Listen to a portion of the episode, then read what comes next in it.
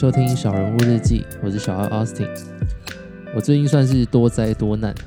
我从手机喷飞开始嘛，然后接着前两个礼拜跑去打球，当天本来想说哇超开心的，因为很久没打球了，很兴奋。结果到球场还发现我带错鞋子，带成软底的那种慢跑鞋。可是当下又想说应该没什么问题，顶多就小心一点。而且我还先跟我朋友讲说，我今天没带球鞋，应该不会受伤吧。结果才打没多久而已哦，马上大翻船。当下心里想说：“哇，完蛋了！”因为已经很久没有这么大的运动伤害了。总之呢，我后来脚肿的跟一颗 大香菇一样，然后到现在我都还在看中医跟复健科，下楼上下楼梯也都会有一点点卡卡的小痛小痛这样。然后也不知道是不是因为我这几个礼拜都不能运动嘛，所以就没什么机会流汗呐。结果变成我反复中暑，整个人超不舒服，肌肉酸痛无力，很像之前确诊还是打疫苗那种感觉。反正就你体温很高，然后你觉得自己烧到好像整个头脑怕带一样，没办法做事。我有上网去查一下，就是中暑它其实有分两类，在中医的概念里面有分成阳暑跟阴暑。阳暑的意思就是说。你可能在大太阳底下一直晒一晒，然后疯狂的暴汗啊，汗多到你身体的水分跟温度没有办法调节啊，严重一点点就可能变成热衰竭。阴暑则是说你的身体不断的忽冷忽热，所以不一定会流汗，但就是你的身体没有办法去适应冷热频繁的交替。像我自己蛮明显，就是因为我上班骑车嘛，骑过来路上可能三十几度。然后我进到办公室就直接把冷气开爆，直接开到最低十六度。然后每天都这样子交互交互的结果呢，就是中暑。但这天气真的没办法，我觉得太可怕了。总之，如果最近有些朋友也是刚好中暑的话，我觉得真的要好好照顾一下自己。然后我跟我家人讲，就他们推荐我一个神奇的东西，他们推荐我去药房买那种济中水，不知道你们有没有听过？就是它是它是救济的济。然后众是众人的众，号称是古时候的那种解晕神药，而且这个东西你一定要去一些比较老一点点的药房买，药局还买不到，听起来有点怪怪的。反正它我看一下它侧面的成分，大概有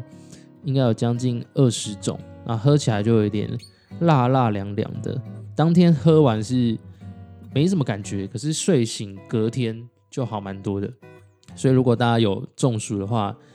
应该可以去喝喝看啊，一瓶也没有很贵，反正就 试验一下嘛。好啊，但重点还是要照顾一下自己的身体。好，然后嗯，前几天有一个听众跑到了 IG 留言，然后他说他自己现在在放暑假，他熬夜的时候听到我的节目，觉得声音很好听，内容也很喜欢。然后幸好有 IG，意思应该是说幸好我除了这个节目以外，还有 IG 可以发咯。那蛮感谢这位听众的。没记错的话，名字应该叫做雨乔儿。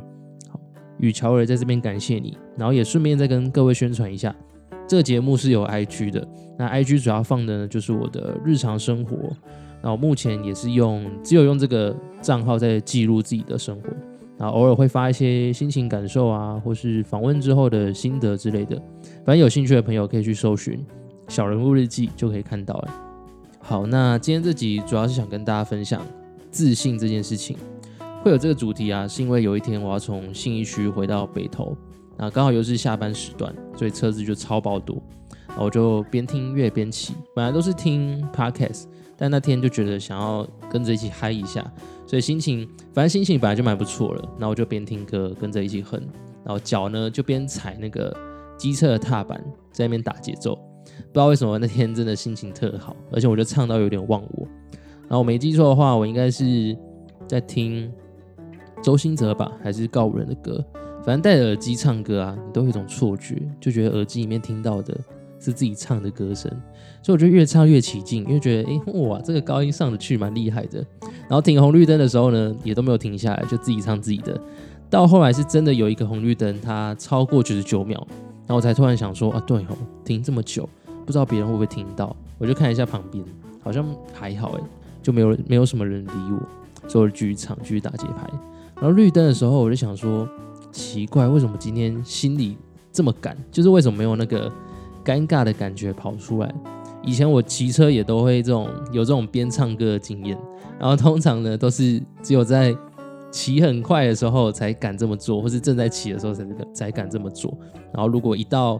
红灯呢，我就会自动消音，或是把歌声降到最低。但今天就觉得心情很好，好到好像可以不 care 一切，能够体会这种感觉的时候，我自己也觉得蛮开心的，有一种回到我高中时候的 feel。因为我高中是一个很白痴啊，什么都不太管，然后每天都做一些疯狂的事情，你们可能有点难想象。但是我现以前比较没有像现在这么的细腻，因为高中那时候好像真的没有在动脑，那时候动脑的目的都是为了快乐，就真的蛮单纯的。比如说追女孩子，那时候追女孩子会做很多糗事，比如说 送暖暖包啊、乐可可啊，还是在她生日当天告白之类的，还有放烟火，我还去放烟火。反正我高中是算是蛮浮夸的。当时只要内心想到什么事情做起来应该蛮屌的，或是哎呦好像会中哦，我就会拼命去完成，然后也不会去计较说要花多少钱啊，会不会很糗啊，我就想象那个画面应该不错，我就冲了，整个活在自己的世界。而且以前应该算是蛮花心的，后来有认真忏悔这件事情。我高中的时候交了应该两个女朋友，然后追过的女生应该加上两个女朋友的话，应该超过三个，然后暧昧的对象更不用讲。就是不管是同年级啊，学姐学妹都有。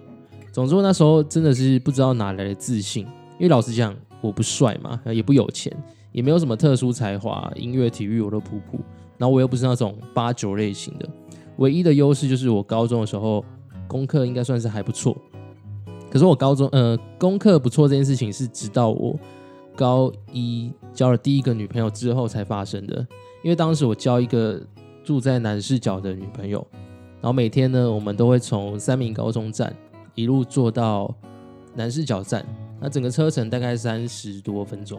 然后过去的时候呢，因为很累，下课真的很累，所以我们就会呃找个位置坐，然后坐了之后，我们就真的一路都睡，睡到底站的时候起床，然后我送他走，换我自己再坐回三重国小。然后那时候坐回来的时候啊，因为精神已经超好了。坐过去的时候睡饱了嘛，所以回来的时候精神超好，加上我当时手机没有网络，就真的完全没事做啊！每次做到什么地步？就是会拿起课本，我包包里面的课本拿起来看，所以我到那时候我才开始真正的认认真念一下书。那也因为真的有念有差啦，就是成绩也慢慢变好了。结果因为成绩变好，我自己上课。好像也比较认真，因为你听得懂了，听得懂的时候就会觉得蛮有趣的。就老师在讲什么，你有一点参与感，就不会那么无聊。所以有点像是正向循环。总之，自从那之后，我高中应该就一直维持在大概前三名左右的位置。好，那回过头来说，其实真的不太确定说高中为什么那么有自信。就你可以想象一个明明有很帅，结果天天在那边靠招把妹。说实在，如果是现在的我啊。应该完全做不出来，所以我一直在想这件事情。因为以前真的过得蛮快乐，但就是容易喜怒形于色了，可以说是蛮无脑的生活。对比现在心思比较细腻，而且更认识自己。可是常常会因为这样子，反而想太多，最后导致自己不开心。所以有时候我会思考说，如果当时没有接触这些认识自己的事情，或是我没有选择念社工系，会不会现在整个人都不一样？我觉得这件事情有点像是一条回不去的路，就是一旦你开始这么做之后，就会跑出很多的恐惧出来，因为开始理解自己的每个行为啊，然后认识自己、认识自己的每个情绪。那同时之间，因为你认识了自己的情绪跟行为，所以你也会去想，别人是不是也会有类似的情绪跟行为。所以本来只是一个简单的动作嘛，那到你眼里的时候，可能就会变得很复杂。因为我觉得大部分人都还是会担心别人让别人困扰啊，像我自己就是很明显，所以脑中就会很多想法浮现，就会尽量不要去干扰别人。所以有可能我的一些行为反应啊，在我思考过后，常常会觉得哇天哪，这明明就不是我喜欢的事情，或是觉得哇这件事情也太白痴吧，为什么会这样子做？就在事后会有很多这种想法，但通常这种想法都会让人蛮不开心的。可是这些想法以前可能不会不会有嘛，但是因为现在比较认识自己了，所以对自己的一举一动会更加敏锐。等于说你会用像是放大镜一样在检视自己的每个行为，那也会从中思考说自己是一个怎么样子的人啊，然后在别人眼里看起来可能会觉得我是一个怎么样子的人，好不好相处之类的。简单来说，当你对一件事情理解够深之后，就会越容易感觉到自己的不足，因为你才知道哇，世界原来那么大，或者自己原来有这么多面相。其实有时候那个包袱也会相同的变重。意识到这点之后啊，我就开始思考说，我到底要怎么做才可以好好运用这种细腻，但同时之间又可以放下包袱去追求所谓单纯的快乐。其实高中时期那个自信，好像是因为当时要做的事情还蛮简单的，就大家都待在同一个空间里面，然后每个人的基准点基本上都是一样的，只是在那个领域里面，在那个场域里，那时候我有一群好兄弟，然后书念的也不错，生活过得蛮单纯的，所以在这样子的空间里面，要获得自信其实蛮容易的，因为放眼望去，任何事情都是你得心应手的嘛。比如说人际关系、感情还是课业，可是出社会之后啊，就没有这些所谓的空间或是场域了，有点像是这些东西它其实散落在各个角落。可是如果你没有进到任何一个领域，你就很难从中建立起你自己的自信心。所以有些人毕业之后，他可能会跑去参加一些社团，比如跑步啊、骑脚踏车啊、爬山啊、跳舞啊。或是有人会开始培养自己的兴趣，然后慢慢的呢成为那个兴趣的佼佼者，像是种植物啊，或者是手冲咖啡、玩音乐、健身之类的。在这两者之外，也有一种人是他跑去旅行，像是打工换宿啊，work and travel 啊，用这样的方式来跟别人互动。所以把这些东西统整起来以后，就会发现说，人还是可能需要有一个自己设定好的框架。那这个框架呢，是你可能比较容易建立自信的事情，比如说刚刚讲到一个重要的是人际关系，或是感情，或是呃那样东西的能力。所以把这些东西在整理一下。学生实习的时候，因为活在某些固定框架里面，这些领域呢，你几乎都看得见，而且所有的参数呢，都帮你设定好了，你不太需要做其他事情。你只要在这几个领域里面稍微努力一下，甚至不用选择，诶，就比如说人际关系，所有的同学都帮你安排在同一班的，那你剩下要做的事情就是鼓起勇气去认识其他同学。那也许可能过程会有些技巧，可是你不会像出了社会之后没有一个这样子的环境让你去认识新朋友，你多了一个困难是你要把自己丢到一个地方，所以才会有些人可能会跑去用交友软体嘛。然后再来当学生的唯一目标就是把书念好，这个目标也算是很明确，所以在这样子的环境之下就会轻松许多。当然我不是说就学生一定是轻松啊，学生也会有学生自己要面对的问题，所以要培养自信的最快方式是找到一个领域，那不一定要变得很厉害，可是这个领域呢，如果你有一些伙伴，或是它是一件你可以慢慢进步啊、慢慢练习，可以建立自己成就感的事情。那就容易让你产生新的连接。那未来在这个领域，也许你会有开心、难过、生气的情绪，但同样的，在这个这么大的世界里面，你也会因为有这个领域，你比较能感受到自己的存在。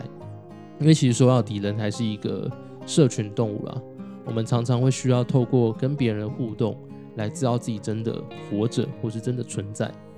过头的时候，当然不好。过头的时候当然不好了，可是它就是一个事实嘛，所以我们就也许我们就可以好好运用它。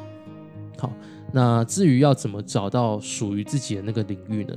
我觉得它应该有一些方法，可是也不用把它想得太过于复杂。有喜欢的就可以尝试看看，反正领域跟领域之间可以换嘛。就像上学的时候，你一样可以选择转学或是转班之类的，跳来跳去，我觉得没关系。我们每个人过去在学校的时间大概有十六年。假设你跟我一样已经毕业了，那你就以前可能会有十六，基基本上会有十六年左右的时间待在学校。那突然之间没有人告诉我们要做什么，所以总是会有些不适应。